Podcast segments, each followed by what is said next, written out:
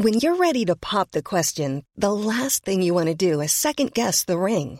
At Bluenile.com, you can design a one-of-a-kind ring with the ease and convenience of shopping online. Choose your diamond and setting. When you find the one, you'll get it delivered right to your door. Go to Bluenile.com and use promo code LISTEN to get $50 off your purchase of $500 or more. That's code LISTEN at Bluenile.com for $50 off your purchase. Bluenile.com code LISTEN.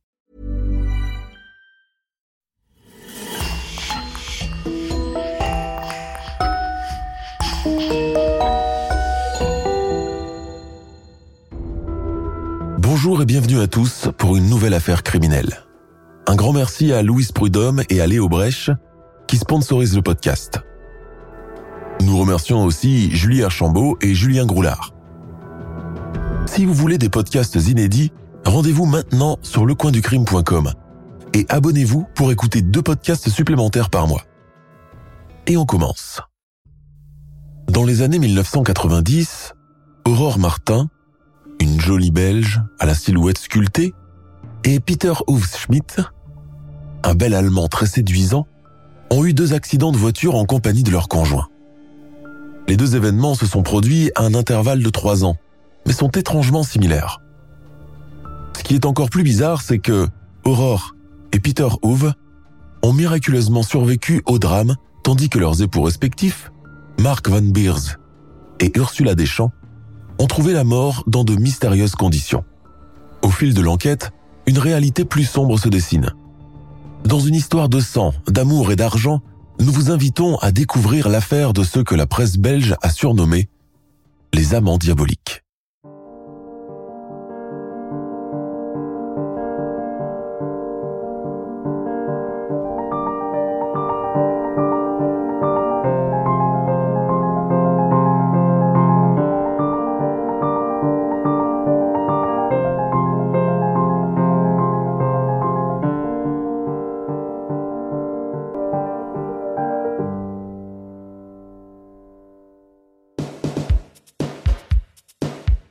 Par une nuit froide du mois de novembre 1991, Ursula Deschamps et son amie, deux étudiantes en langues étrangères à l'école internationale de Berlitz, sortent en boîte. Jeunes, ravissantes et pleines de vie, ces deux filles adorent les soirées nocturnes. De temps à autre, elles s'y rendent pour briser la routine et faire de nouvelles rencontres. D'ailleurs, elles ne fréquentent pas n'importe quel club. Elles vont à la Doudingue, la discothèque la plus branchée du Brabant wallon située dans la ville de Braine-l'Alleud, à 20 km de Bruxelles. Ce soir-là, la doude passe son plein et l'ambiance est magnifique. Les deux étudiantes dansent, chantent, trinquent et rient aux éclats. Au cours de la soirée, un charmant jeune homme vient les aborder. Au début, le dénommé Peter Hove s'intéresse à l'amie d'Ursula. Or, très vite, cette dernière capte toute son attention à tel point qu'il ne la quitte plus de toute la soirée. Aurore et Peter sont tellement en harmonie qu'ils donnent l'impression qu'ils planent sur un petit nuage. La magie du moment les envoûte et les emporte loin de la foule qui les entoure. On dirait que c'est le coup de foudre. Âgé de 22 ans, Peter Schmidt est caporal au SHAPE, le Supreme Headquarters Allied Powers Europe, le centre de commandement des forces militaires de l'OTAN. Informaticien et chauffeur d'autorité. Il est beau, musclé, et il a un sourire enivrant. En plus, il n'est pas belge, il est allemand. Quand il parle en français, il a un accent tonique et très séduisant. Aussitôt, la jeune fille émerveillée tombe dans les filets de ce jeune homme qu'elle trouve fascinant. Il ne se passe pas longtemps avant que Peter fasse sa demande en mariage à Ursula. Folle de joie, celle-ci accepte sans hésitation. C'est le bonheur absolu pour la jeune femme. Elle ne peut pas mieux rêver. Elle a enfin trouvé son âme sœur. De plus, son homme est déterminé et il sait ce qu'il veut. Il la veut, elle, pour le meilleur et pour le pire. En février 1992, les deux amoureux se marient à Waterloo. Un peu trop rapidement au goût des parents de la jeune fille de 22 ans. Cependant, la mariée n'est pas du même avis. Ursula est comblée et pense vraiment avoir trouvé le grand amour. Juste après le mariage, tout change subitement. Peter n'est plus le même et il est souvent absent. Il n'y a plus de magie dans le couple, plus d'amour ardent. Il n'y a que des querelles répétitives qui finissent toujours très mal. L'homme attentionné, tendre et protecteur qu'Ursula a tant aimé s'est transformé en un monstre sans merci qui s'amuse à la faire souffrir. Il est susceptible, impulsif et peut se montrer très violent. Il s'énerve pour la moindre chose et il a des accès de colère terrifiants. Un jour, la petite sœur d'Ursula, Gladys Deschamps, vient lui rendre visite pour la première fois après son mariage. Elle s'attend à la trouver heureuse et épanouie, mais elle est surprise de voir une femme brisée et anéantie. Une profonde tristesse se ressent dans sa voix. Son visage est blême et son regard est sans éclat. Soucieuse, Gladys demande ⁇ Ça va? Est-ce que tu te plais avec ton mari ?⁇ La vérité, j'ai vraiment du mal à m'adapter, avoue Ursula. Peter est difficile à vivre et en plus, il n'est presque jamais là. Je me sens seule et j'ai l'impression d'être délaissée. Je te remercie d'être passé pour me tenir compagnie. Afin d'apporter du réconfort à sa sœur, Gladys lui rend visite de temps à autre. Un soir, tandis qu'elle discutait tranquillement dans la cuisine de la demeure conjugale, un bruit sourd de claquement de porte arrache les deux sœurs à leur quiétude. Blanche comme un linge, la jeune mariée attrape sa sœur de 18 ans par la main et l'entraîne jusqu'à la salle de bain où elle s'enferme à double tour. Gladys ne comprend rien. Pourquoi sa sœur est-elle si apeurée? Elle la regarde confuse. Remarquant son étonnement, Ursula lui dit d'une voix tremblante ⁇ Tu vas voir, il va piquer sa crise et il va commencer à tout casser. ⁇ Mais qu'est-ce que tu as fait? murmure la sœurette choquée. La jeune épouse de 22 ans ne répond pas. Elle sait très bien pourquoi son mari est furieux, mais ce n'est pas le moment d'expliquer à sa sœur les raisons de sa colère. Dans un tel état de fureur, Peter Hofschmidt ne parle qu'en allemand. Irrité, il fait le tour de ses pièces de la maison en criant après sa femme. Il veut qu'elle sorte de sa cachette et qu'elle se soumette à ses volontés. Or, l'épouse opprimée refuse de sortir. Elle en informe Gladys à mi-voix. Quoi qu'il arrive, on ne sort pas d'ici. De toute façon, j'ai le téléphone. S'il défonce la porte, on appelle la police. Heureusement, Peter ne s'est pas approché de cette pièce. Tout à coup, il a arrêté de hurler. Après ce grand tumulte, un silence mortel tombe sur la demeure. Les deux jeunes femmes n'entendent plus rien dehors, mais elles restent méfiantes. À ce qu'il paraît, il est parti, mais il risque de revenir à tout moment. Après un long moment d'hésitation, Ursula ouvre prudemment la porte de la salle de bain et sort discrètement, suivie de sa sœur. Cette dernière est sidérée. Elle n'a jamais vu un type aussi agressif que son beau-frère. Il a retourné tout l'appartement. Par terre, les draps et les serviettes sont jetés ça et là. Les ustensiles sont brisés en miettes et les meubles sont propulsés ou renversés dans toutes les pièces de la maison. Soulagée par son départ, Ursula reprend son souffle et explique à sa sœur la cause de cette furie à laquelle elle a malheureusement assisté. Cela fait quelques semaines qu'elle doute de Peter. De plus en plus distant, il ne lui adresse la parole que lorsqu'il veut la réprimander ou lui donner des ordres. Il impose des règles intrigantes, comme l'interdiction de toucher à un placard dans lequel il prétend ranger ses affaires professionnelles strictement confidentielles. Puisqu'elle n'a pas confiance en lui, elle a conclu qu'il cache certainement quelque chose qu'il ne veut pas qu'elle découvre. Un matin, à l'aube, pendant que son mari dormait toujours, elle a entrepris d'aller jeter un coup d'œil à l'intérieur de cette armoire secrète. Lorsqu'elle l'a ouverte, ses soupçons se sont confirmés. Ursula déclare à Gladys à ce propos J'ai trouvé une somme d'argent colossale, beaucoup plus qu'il ne peut gagner pour son travail à l'armée. Il n'y a qu'une seule explication à cela. Peter magouille. J'en mettrai ma main à couper. En tombant sur la cagnotte que son mari a en possession, Ursula s'est immobilisée un instant. Au moment où elle s'apprêtait à compter les liasses de billets, son mari l'a surprise et depuis ce jour, il est dans tous ses états. Après avoir cerné l'ampleur du problème, Gladys Deschamps décide de passer la nuit avec sa grande sœur. Cet homme dangereux est susceptible de lui faire du mal. Il vaut mieux qu'elle ne reste pas seule avec lui. Deux heures plus tard, l'Allemand revient à la maison. toujours aussi coléreux, il cherche sa femme, résolu à lui faire payer son insolence. Ursula est là, occupée à mettre de l'ordre dans ce bazar. Elle est si absorbée dans ses besognes qu'elle n'a même pas remarqué son arrivée. Soudain, il se tient devant elle et l'attrape par son col. Prise au dépourvu, la pauvre jeune femme pousse un cri d'effroi et s'effondre en pleurs. Elle supplie son époux de la lâcher, mais en vain. Hors de lui, il la secoue en criant violemment.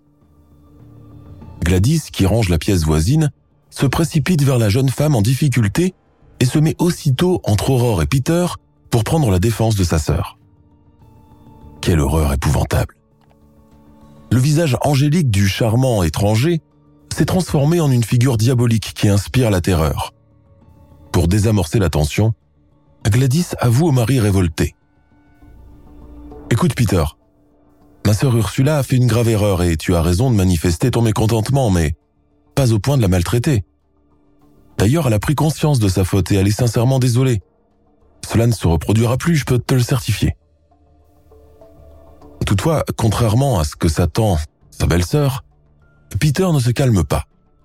Elle a cru que l'intervention d'un proche pourrait apaiser sa colère. Mais qui peut raisonner un narcissique sadique tellement contrarié?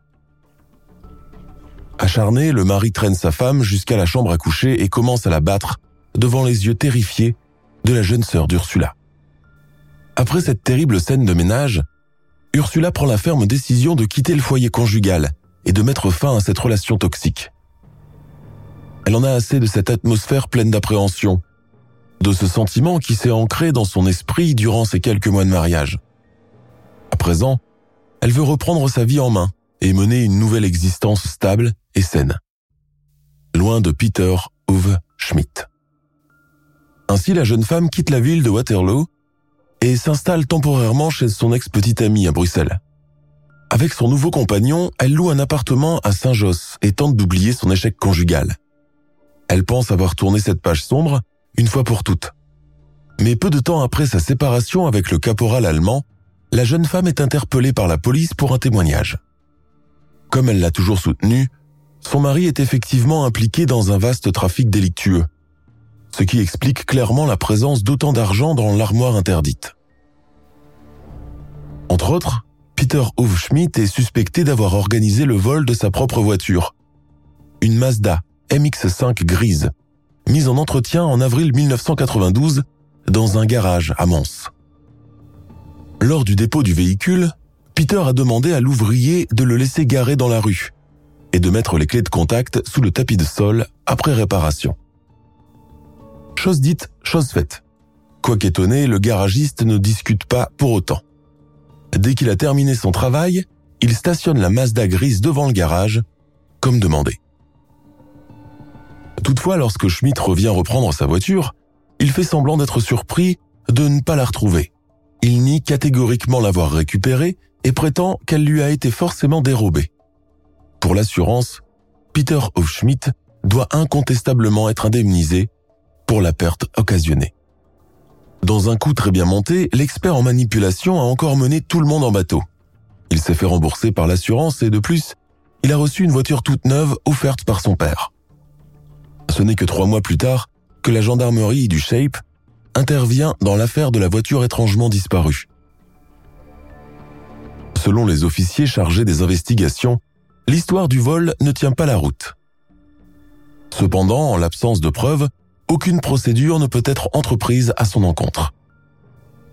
En août 1992, le caporal allemand fait un faux pas et pour la première fois, il est poursuivi dans une affaire pénale. Sur un parking à Bruxelles, il est intercepté par les autorités en possession de plaques d'immatriculation volées à un véhicule à proximité. Aussitôt, il s'empresse d'expliquer aux policiers. Je les ai trouvés par terre et je les ai ramassés. Il ne faut pas que ça traîne ces choses. Or, le jeune homme est pris en flagrant délit. Il a beau argumenter, cette fois il ne peut plus s'échapper.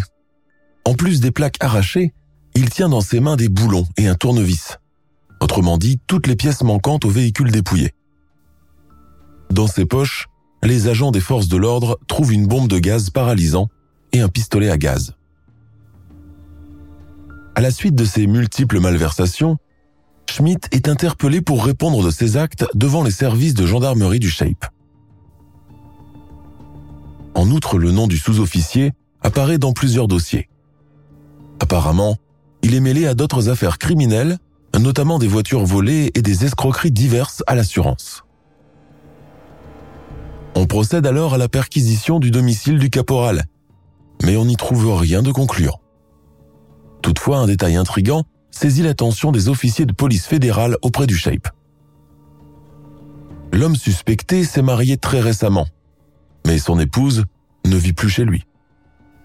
Par conséquent, les policiers s'interrogent sur la raison qui a poussé la jeune mariée à quitter son foyer conjugal peu de temps après son union avec Schmidt. Afin de comprendre les circonstances de leur rupture, les autorités bruxelloises convoquent Ursula Deschamps à la gendarmerie de Casto. Elle doit se présenter dans leurs locaux le 1er septembre 1992. Pour sa part, Ursula accepte volontiers de témoigner contre son mari.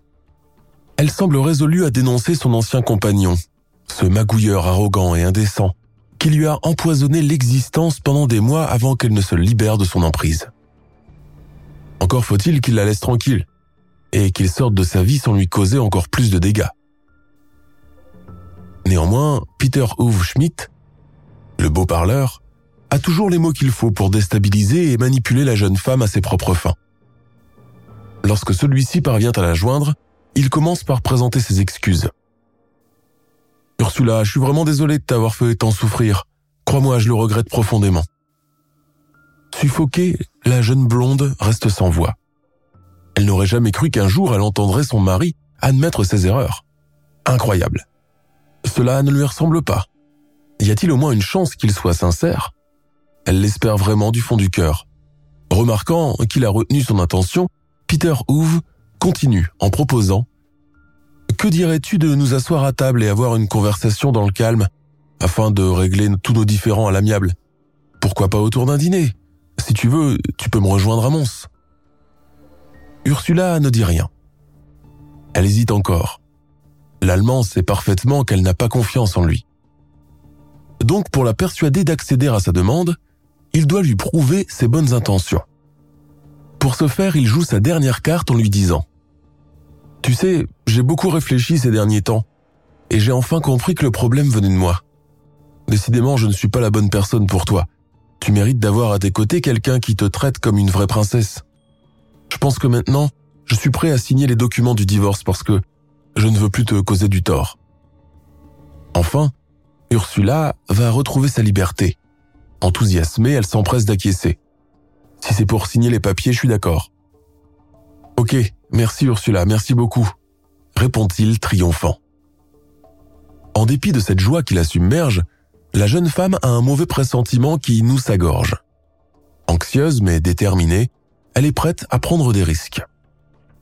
L'essentiel est d'en finir coûte que coûte. Brave décision ou erreur fatale, la jeune femme ne tardera pas à le savoir. Leur rendez-vous est fixé au soir du vendredi 29 mai 1992, soit deux jours avant sa présentation dans les locaux de la police fédérale. Ce jour-là, avant de se rendre à leur lieu de rencontre, Ursula Deschamps passe chez ses parents pour une réunion de famille. Puisque tout le monde est présent, elle saisit l'occasion pour annoncer officiellement sa rupture avec Peter Hufschmidt. Celui-ci a enfin consenti au divorce. Bientôt le cauchemar sera terminé à jamais. La famille Deschamps est ravie d'entendre la bonne nouvelle. Cependant, le père d'Ursula, Adolphe, est très soucieux. Avec un air pensif, il déclare à sa fille ⁇ Je n'aime pas le fait que tu y ailles toute seule. C'est peut-être un piège qu'il te tend. Ne t'inquiète pas, le rassure-t-elle. Je suis une grande fille. Je sais prendre soin de moi-même. Au contraire, riposte Monsieur Deschamps, il faut que je m'inquiète. C'est un homme très dangereux qui est capable de tout. Si je n'avais pas ce rendez-vous si important, je t'accompagnerais, mais que faire? Tu peux remettre ça plus tard? Non, papa, réplique la fille. Je risque de tout gâcher. Qu'est-ce qui me garantit qu'il ne va pas changer d'avis plus tard? Eh bien, si c'est comme ça. Mais fais attention à toi. Je tâcherai d'être prudente, promis. Sans raison apparente, Ursula pose une question déconcertante à son père. Ainsi, elle lui demande. Dis papa, si on tombe à l'eau dans une voiture, que faut-il faire? En toute sagesse, Adolphe Deschamps explique à sa fille la meilleure méthode pour s'échapper si jamais elle se retrouve coincée dans une voiture qui coule. Il se contente de lui donner les directives sans poser de questions. Pourtant, son instinct paternel ressent la détresse de son enfant. Son visage blême dévoile sa peur soigneusement dissimulée derrière son joli sourire. Son esprit est ailleurs et elle a l'air déclinante. Après ces dernières paroles échangées avec son père, Ursula part à son rendez-vous. À Mons, vers 22 heures, le cabriolet de Peter Hoove fait une sortie de route et termine dans le canal. Par miracle, le militaire allemand parvient à s'en extraire.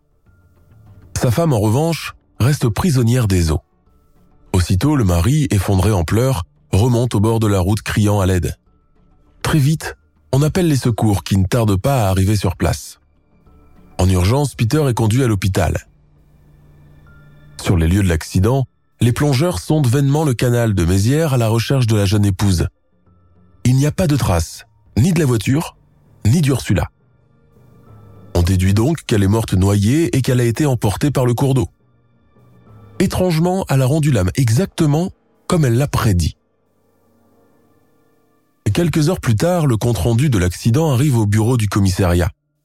De permanence cette nuit, l'inspecteur Alain Ourlinck est frappé de surprise quand il lit le nom du mari rescapé.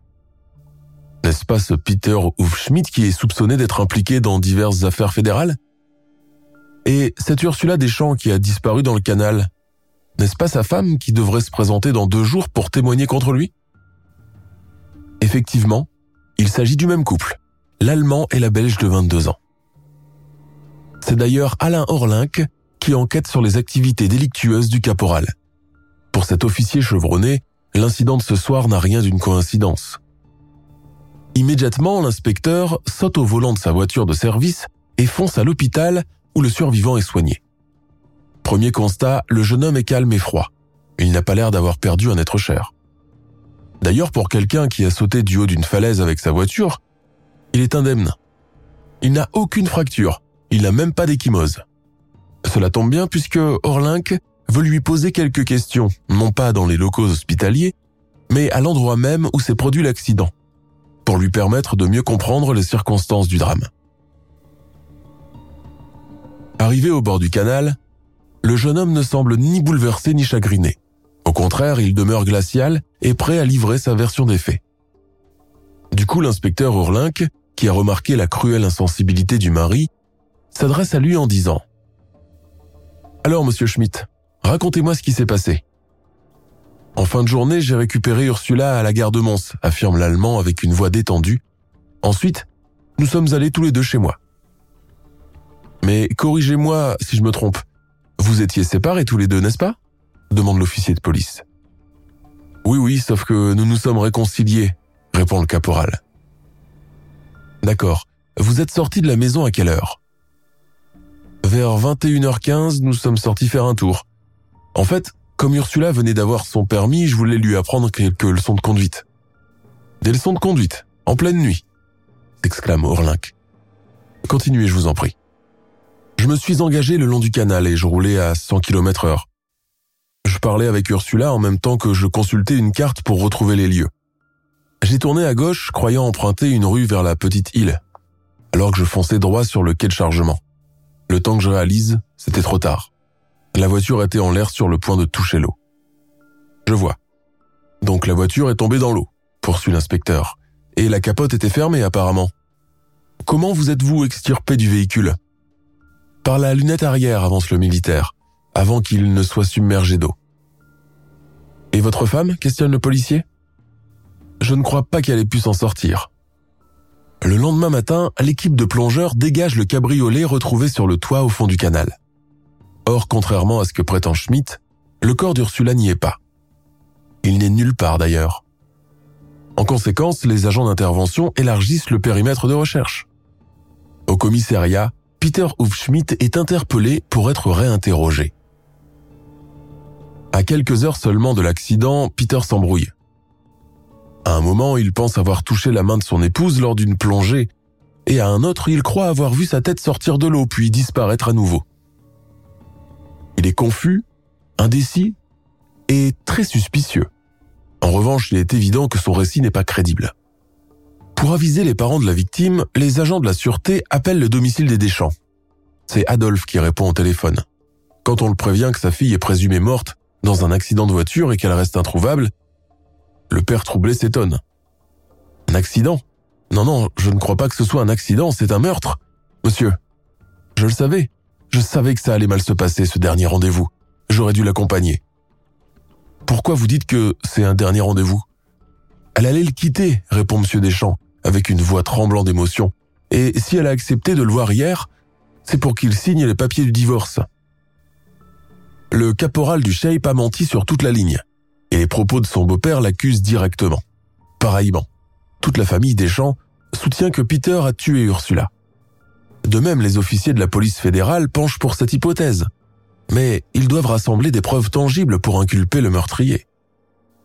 Au cours de l'enquête, les autorités découvrent qu'après leur mariage, Peter Hofschmidt a fait souscrire à sa femme une assurance d'essai de 3 millions de francs belges, soit 115 000 euros, qu'il est actuellement disposé à empocher. Pour un magouilleur comme lui, l'argent serait un excellent mobile de crime. Sur la base de ces nouveaux éléments, on adresse officiellement des accusations au mari. Durant l'interrogatoire, les enquêteurs tentent de pousser Schmidt dans ses retranchements en le confrontant à ses contradictions. Mais celui-ci se montre très coriace. Par moments, il s'énerve, il sort de ses gonds, mais il maintient sans relâche sa version. Pour lui, ce n'est rien d'autre qu'un accident. Quatre jours après le drame, à près de 300 mètres du lieu de l'accident, un promeneur tombe sur le corps d'Ursula flottant sur l'eau. Après cette découverte macabre, les forces de l'ordre s'estiment capables de prouver l'implication de Schmidt dans la mystérieuse mort de sa femme. Or, à leur grande déception, les résultats de l'autopsie révèlent qu'Ursula Deschamps est morte par simple noyade. Sur sa dépouille, aucune trace suspecte n'est relevée. Selon le légiste, il s'agit bien d'un accident, ce qui confirme les déclarations du veuf. Ainsi, les charges de meurtre tombent pour Peter Hofschmidt. De plus, il est mis hors de cause pour toutes les affaires en cours, étant donné que le seul témoin à charge contre lui est mort. Le séducteur diabolique n'est alors poursuivi que pour conduite dangereuse provoquant la mort de son épouse. Pour homicide involontaire, le juge d'instruction le condamne à trois mois de prison avec sursis et classe définitivement l'affaire. Schmidt devra aussi payer une amende de 87 000 francs, soit 1200 euros, mais c'est une somme dérisoire pour un homme qui s'apprête à encaisser 3 millions de francs. Blanchi, le caporal quitte l'armée allemande, part refaire sa vie en Floride, et ne fait plus parler de lui. Deux ans plus tard, c'est au tour d'Aurore Martin de mettre son plan à exécution. Elle a enfin repéré sa victime, un homme richissime issu d'une famille bourgeoise. Âgé de 31 ans, Mark Van Beers est un expert comptable qui a réussi dans le monde des affaires. Côté cœur, le jeune homme introverti accumule les déboires. Pour comble de malheur, le fiscaliste ne trouve jamais le courage d'aborder une femme. Par conséquent, il décide de s'inscrire dans une agence matrimoniale intitulée Duo pour rencontrer son âme sœur. C'est via cette agence qu'il fait la connaissance d'Aurore. Âgée de 25 ans, la ravissante jeune femme a été candidate au concours de Miss Belgique. Elle est blonde, élancée et très élégante. Ensorcelé par sa beauté éblouissante, Mark Van Bers tombe très vite sous son charme. De son côté, Aurore sort le grand jeu. Avec son grand talent d'actrice, la capricieuse jeune femme interprète parfaitement le rôle de la petite amie modèle. Elle fait tout pour persuader Marc qu'elle est la conjointe parfaite pour lui. Le malheur, c'est qu'il la croit. Les étoiles dans les yeux, Marc annonce à tout son entourage qu'il a quelqu'un dans sa vie et qu'il est éperdument amoureux. Il pense avoir trouvé la bonne personne, celle qui partage son rêve de fonder une grande famille avec deux cœurs et une chaumière.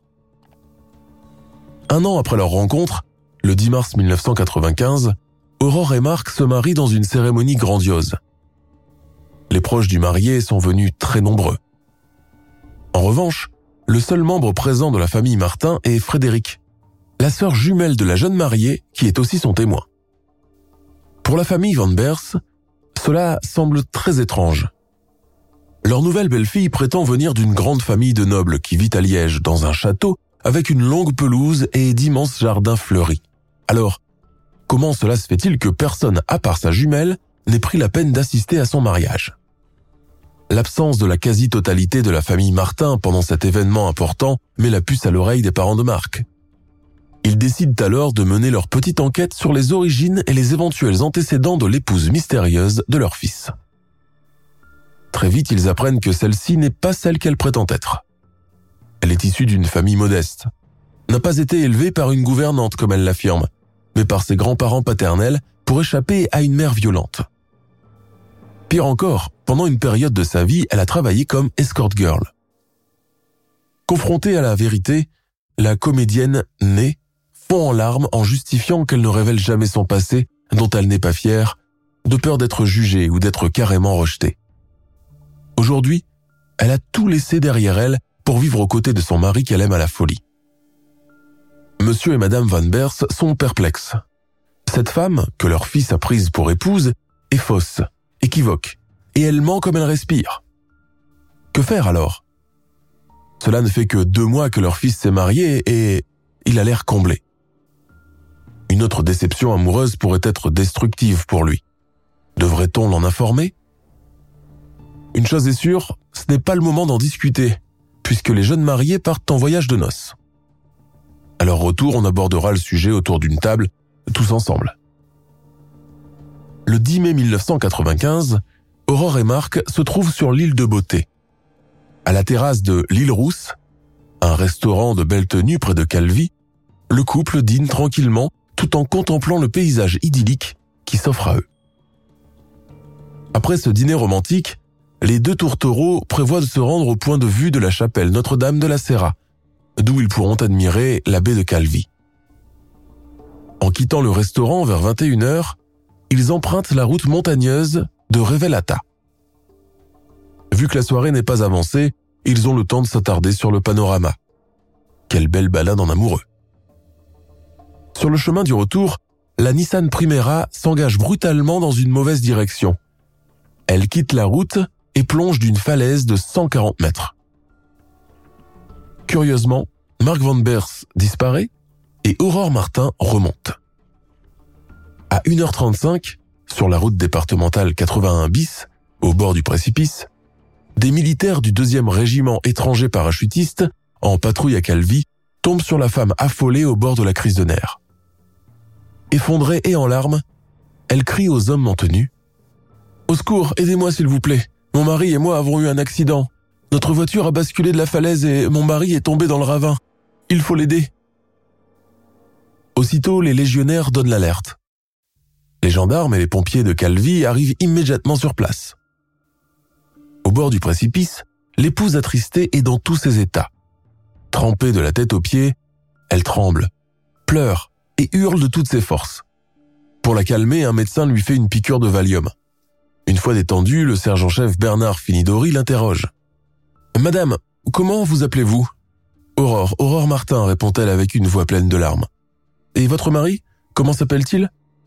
Il s'appelle Marc Van Bers. On est en voyage de noces. D'où venez-vous? demande le sergent-chef. De la Belgique. Et qui conduisait la voiture au moment de l'accident? C'est mon mari qui était au volant. Il faut que vous l'aidiez, j'ai mis la jeune femme. Il a une plaie à la tête. Ne vous en faites pas, madame. Il y a une équipe qui est en train de descendre pour le retrouver. Maintenant, racontez-moi comment ça s'est passé.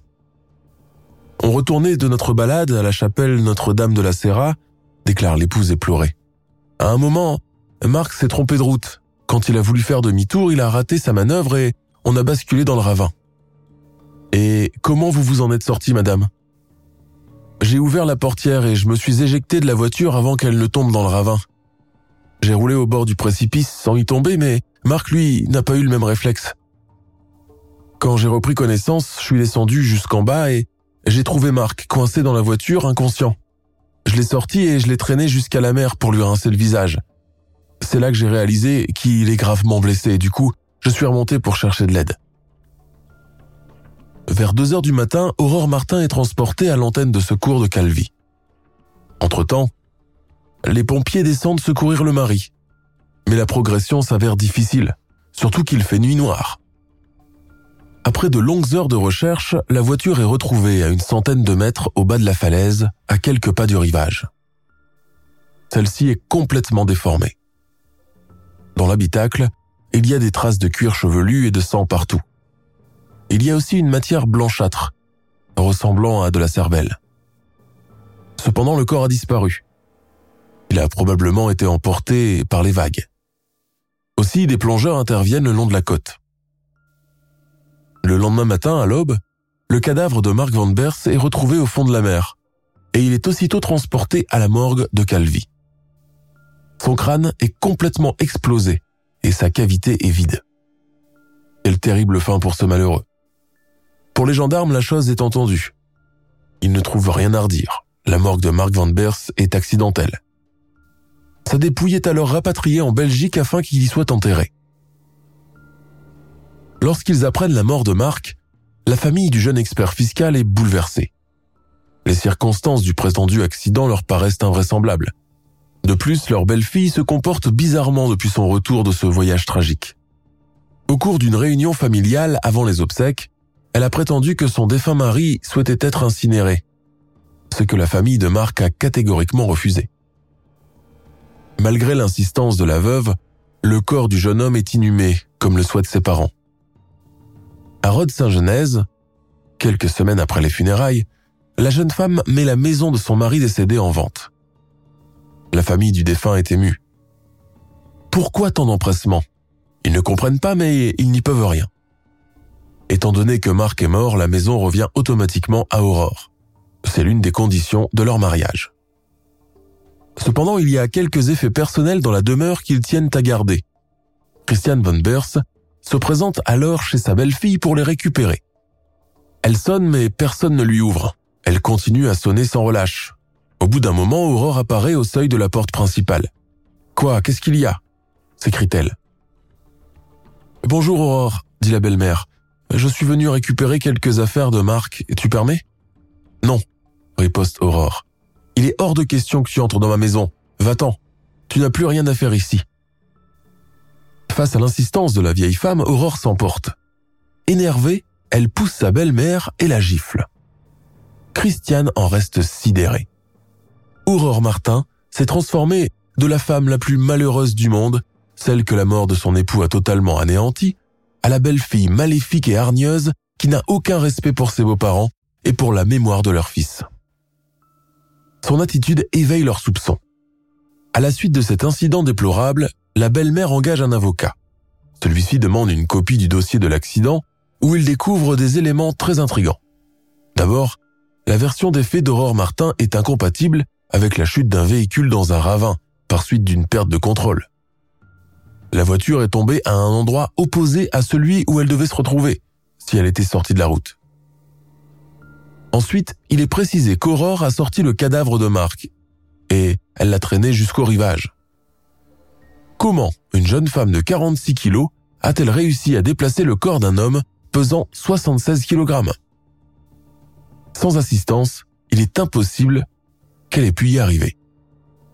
Par conséquent, Maître Manchart conseille aux parents du défunt d'engager une procédure judiciaire.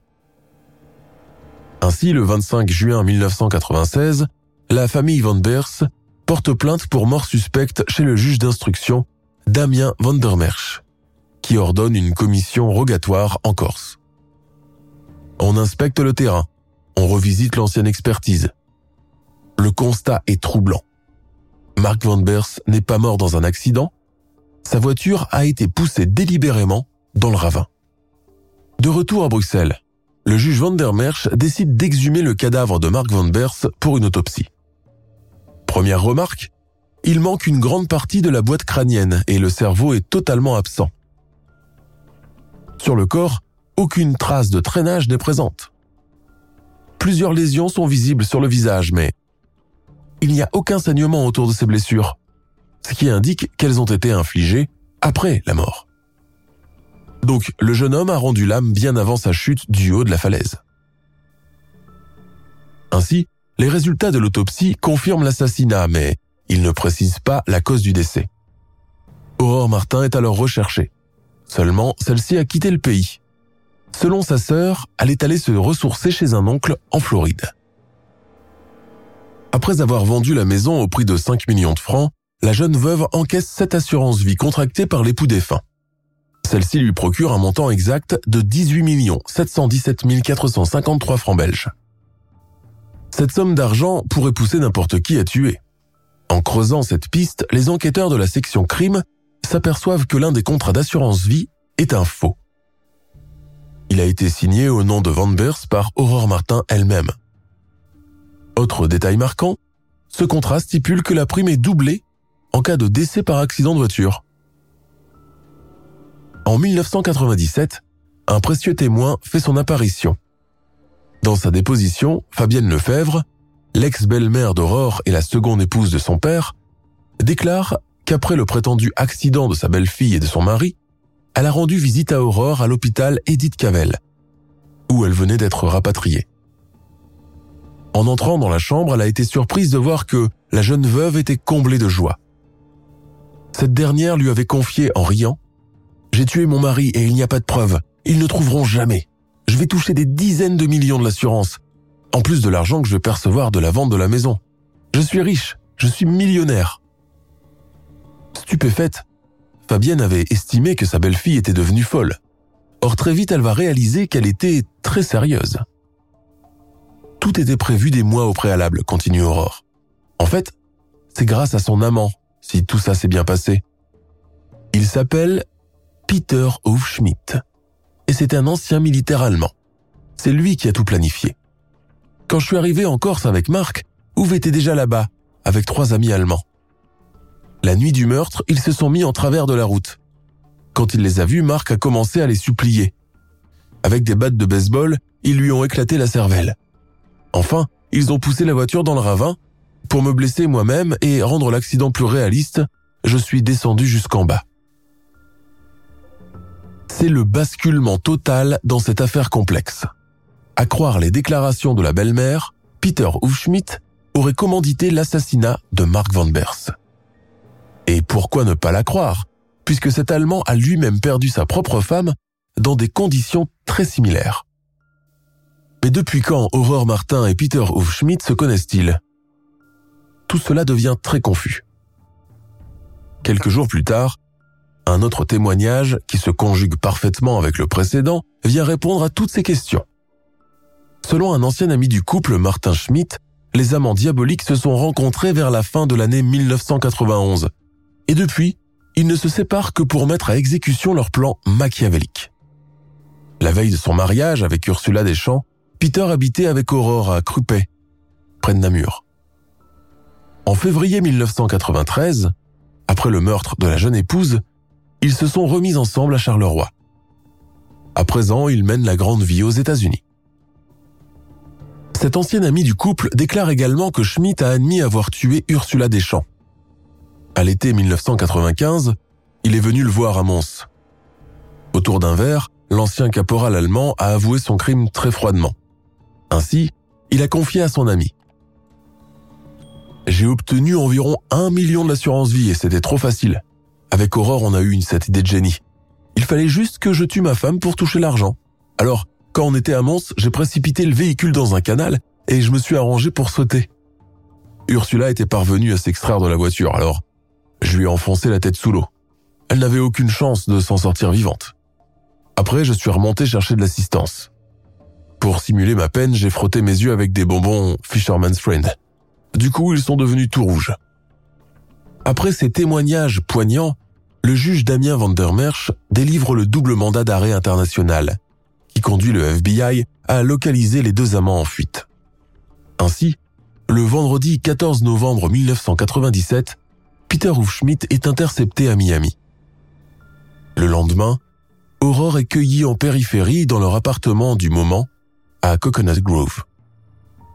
Le 3 décembre 1998, les tueurs de la lune de miel sont livrés aux autorités belges. Toutefois, ils ne sont jugés que pour le meurtre de Mark Van Bers. En septembre 2001, Peter Hufschmidt écope de 20 ans de prison pour homicide volontaire avec préméditation. Pour sa part, Aurore Martin en prend 15. Après dix ans de détention, cette dernière est libérée pour bonne conduite. Depuis, elle se rend régulièrement à la prison de Verviers pour des visites intimes à celui qui est toujours demeuré son complice fidèle et son unique compagnon. Le 10 juin 2008, celui-ci retrouve finalement sa liberté. C'est ainsi que les amants diaboliques se sont retrouvés à nouveau comme si le temps ne s'était pas écoulé.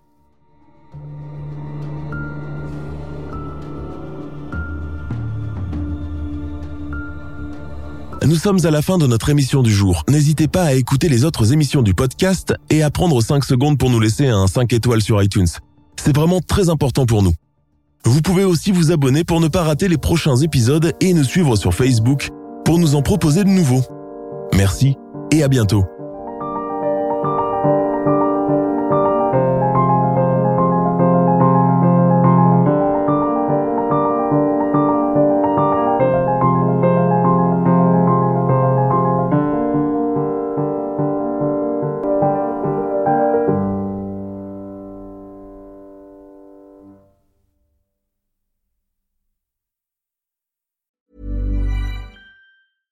Tired of ads interrupting your gripping investigations?